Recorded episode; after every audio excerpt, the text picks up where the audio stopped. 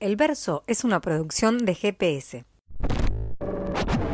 Empezamos con pocas familias al comienzo porque la gente, había, había gente que comía una vez en el día, pero sentía que todo iba a pasar pronto, lo de la pandemia, y que las cosas se iban a reacomodar, eh, iba a volver la normalidad. Pero bueno, eso no sucedió, los trabajos empezaron, las empresas a cerrar, eh, se empezaron a perder puestos de trabajo, negocios que quebraban, em, eh, fábricas que cerraban la gente que mantenía su puesto de trabajo cobraba, cobraba menos. Bueno, nosotros escuchábamos los comentarios de los vecinos, la situación nuestra también, y la verdad que nos llegaba hasta el fondo del alma decidimos activarnos y eso fue este, después de las vacaciones de invierno del año pasado. Arrancamos así con poquitas familias, a mi alrededor, donde nosotros vivimos, no hay muchos comedores. Así que bueno, arrancamos con, con 23 familias, me acuerdo que eran. Hoy tenemos, eh, asistimos a, a, 70 personas, así que la verdad que nos ha, nos ha hecho este, estar activos durante todo este tiempo. Según datos del INDEC, nuestra provincia tiene un poco más de 170.000 habitantes y se estima que más de 64.000 viven en la pobreza. Argentina, al igual que muchos países del mundo, atraviesa en este momento una crisis ocasionada por la pandemia del coronavirus. Mi nombre es Eliana Gómez Actis y esto es El Verso.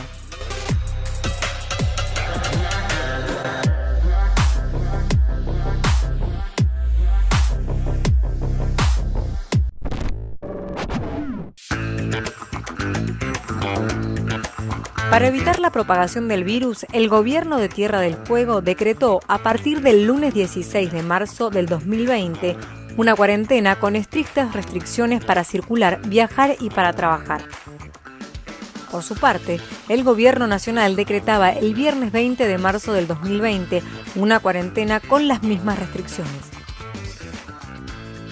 En nuestro país, el 40% de la población trabaja en el sector informal, el parate de las actividades comerciales, industriales y de la construcción significa la falta de ingresos para una gran parte de la sociedad.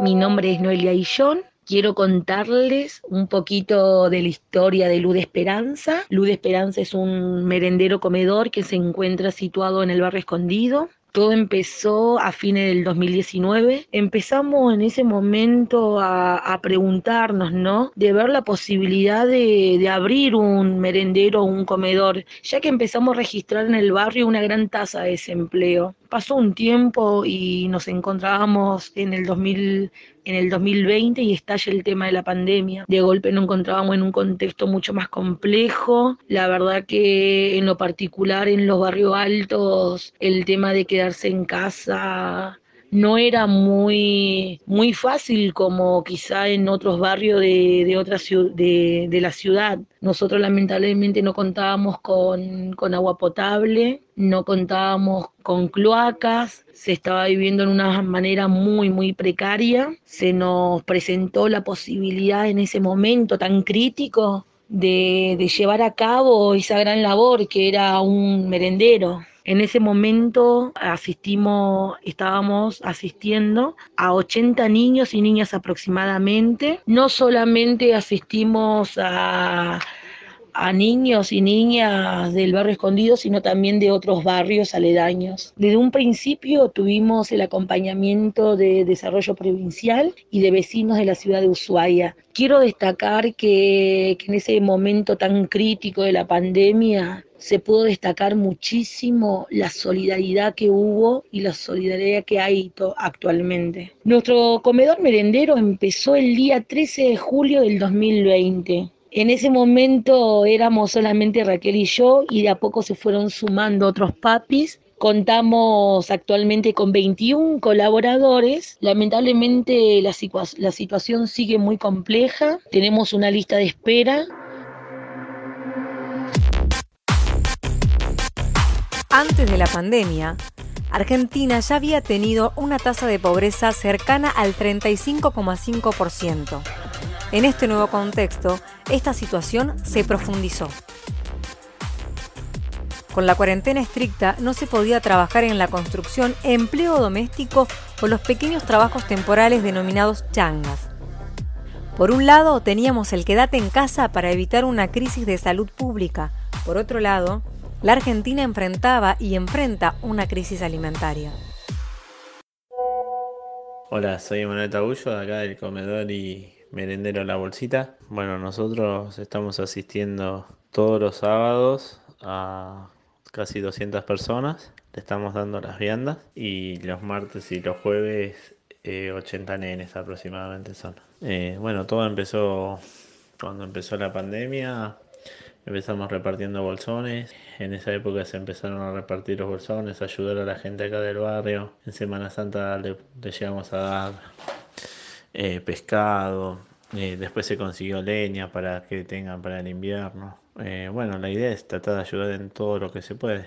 Cuando empezamos había que cumplir con todos los protocolos bien por eso se nos dificultaba darle la merienda a los chicos acá en, nuestra casa. Entonces lo que se nos ocurrió y viendo otros comedores fue darle que ellos cada vez que vengan traigan su envase y una bolsita o un tupper y ahí se llevaban las cosas y merendaban en su casa para cumplir todos los protocolos, ¿no? Para que ellos no estén acá, juntar mucha gente, todo. Y bueno, y acá en casa nosotros cocinábamos, al principio era mi esposa y yo. Ella era la que hacía todas las cosas dulces, las tortas, todo. Bueno, yo me encargaba de lo que era el tema de la chocolatada. Pues bueno, se fue sumando más gente, por suerte. Eh, bueno, y ahora tenemos los martes, nos ayuda una panadería, la panadería Munch los jueves nos ayuda Mariela con las tortas fritas, más algo dulce que hace mi esposa. Siempre tenemos alguna donación de algún vecino, algo que nos acerca para aliviarnos un poco también la tarea. Y bueno, y los viernes, el grupo de los viernes se prepara toda la comida acá en casa.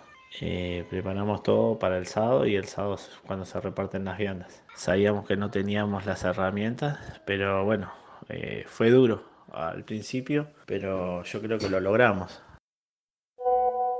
Mi nombre es Facundo Martín Fonfría, soy voluntario de la Copita Piecito y nacimos, nacimos cuando apareció la pandemia, junto con la pandemia, gracias a gente que se solidarizó y se preocupó por los demás, con el fin de querer dar una mano a todos aquellos que muchas veces negaban eh, la situación y porque son gente de trabajo, gente que nunca nunca se imaginaron depender de un plato de comida que se lo dé otra persona, ¿no? Empezamos para 20, 30 familias, ahora estamos cocinando arriba de para las 80 familias del sector. Cocinamos, el filtro lo hace el mismo vecino cuando damos aviso de que la comida, el mimo, nosotros no le decimos la comida, sino que le decimos el mimo, el mimo ya está en preparación y bueno, y después le decimos cuando ya está listo. Entonces el vecino que más lo necesite viene. Piecito funciona de esa manera, en la merienda hacemos las bolsitas, preparamos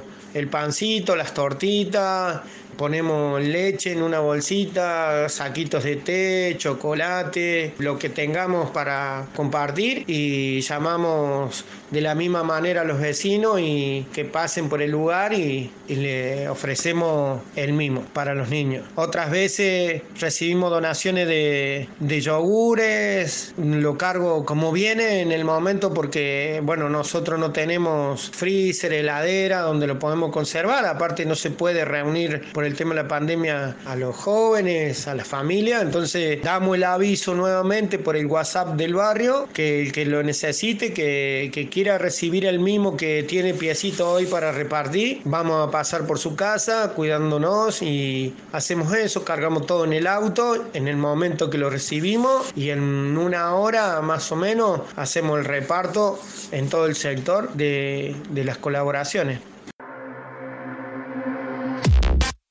Argentina y particularmente nuestra provincia tomaron medidas rápidas para combatir la propagación del virus, con un largo periodo de cuarentena con controles muy estrictos, con el objetivo de salvar vidas. Pero esto trajo como consecuencia que muchos trabajadores perdieran sus empleos y fuentes de ingresos. Como resultado, un creciente número de personas debieron depender de la ayuda del Estado, de instituciones sociales y de organizaciones para sobrevivir o atender sus necesidades básicas como la alimentación.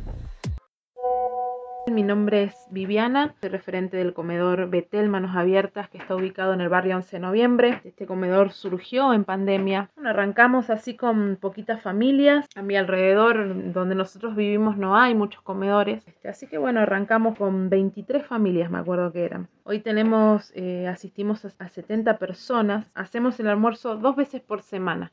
Hacíamos tres veces por semana hasta el, hasta el mes pasado. Colaboradores fijos, fijos puedo decir que es mi familia. ¿sí? Mis hijos, mi esposo son los, los que están presentes desde el principio y se mantienen presentes, ¿no? Ayudando cuando pueden, poniendo, quizá muchas veces cediendo que mamá está ayudando a otro y muchas veces no puede estar presente para mí y ellos lo entienden y, y me acompañan y la verdad que si no, no sería posible todo esto, ¿no? Con respecto a la ayuda, yo he notado que tanto gobierno como municipio son los fuertes de nuestro comedor, eh, son las, las dos entidades que están siempre eh, ayudándonos y aportando. Después tenemos mucha gente que nos ayuda, eh, la, verdad que en la ciudad hay mucha gente solidaria. En su momento cuando no teníamos olla tuvimos que hacer recolectar, ¿no? Para em, premios, cosas como para hacer un mini sorteo y poder juntar para comprar una ollita, para comprar un cucharón y así fue que, que arrancamos. La verdad que en la ciudad hay muchos negocios, mucha, mucha gente que es solidaria y que ha aportado. No me quiero olvidar de nadie. Después tenemos a las chicas de Sin Tortas No hay Cumple. Ellas nos hacen las tortas. Este, este año se han comprometido con nosotros para hacer las tortas de los niños. Todo el año pasado la hicimos nosotros. Eh, ahorramos, juntamos, sacamos donde pudimos y le hicimos las tortitas a los chicos. Ver sus caritas y, y escuchar que hay nenes que te dicen no hay tortas como la del comedor, no hay comida como la del comedor. Te reconforta. Te hace sentir que que, vale la pena lo que estás haciendo. Los comedores populares que existen en nuestro país desde fines de los 80 y que toman un rol fundamental en la crisis fueron uno de los actores que más aportaron al cuidado de la seguridad alimentaria. A través de los comedores, el gobierno nacional, provincial e incluso municipal, junto a otras organizaciones, aportaron recursos para la preparación y entrega de alimentos en los barrios vulnerables del país. Tierra del Fuego, particularmente Ushuaia, no es la excepción. Soy Janet Roy, coordinadora provincial de gestión y articulación de organizaciones sociales dependiente del Ministerio de Desarrollo Humano del Gobierno de la provincia de Tierra del Fuego. Hoy contamos con programas como tarjetas para celíacos, aumento en tarjetas alimentarias, como así también este, este se está trabajando para activar la, la matriz este, laboral Comenzamos la segunda etapa donde hay que seguir cuidándonos. Paso a paso hemos ido, hemos ido avanzando. Esto nos lleva a preguntarnos, ¿qué rol cumplen los comedores populares en las crisis? ¿De qué manera articulan con el gobierno para enfrentar la crisis alimentaria?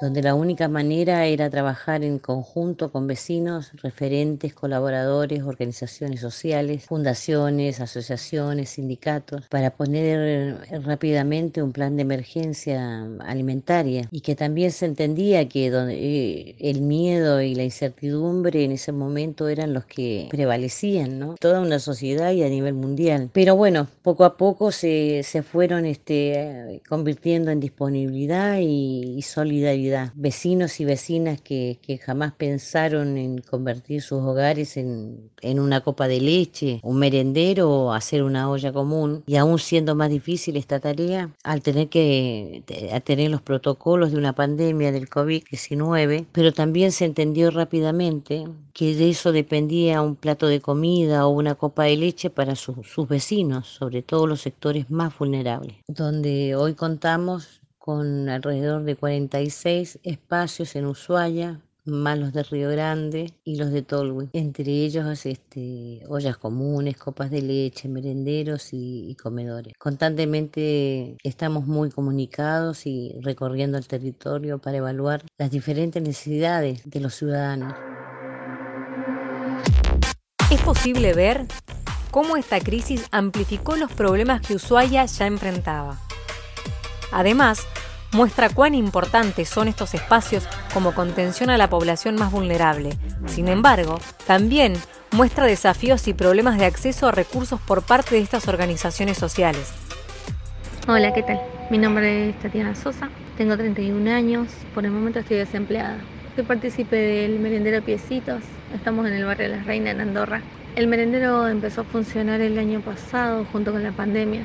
La verdad que es un tema que nos ha tocado a todos de diferente manera, ¿verdad? El incremento de las necesidades de los vecinos la hemos visto. Vimos al vecino que vendió sus pertenencias para poder llevar comida a su casa. Hemos visto a la vecina que hace pan y va a vender por las mañanas. Hemos visto a la, hemos escuchado a la vecina que está más de 12 horas sentada frente a una máquina de coser haciendo barbijos para vender. Hoy en día estamos cocinando tres veces a la semana. Por el momento estamos haciendo cena. Si cae fin de semana, hacemos un almuerzo. Si cae una fecha especial, hacemos, tratamos de dar nuestro mejor plato. Nos pusimos al pie del cañón. Sin duda, la cuarentena llevó al aumento del número de vecinos y de vecinas que hacen uso de los comedores.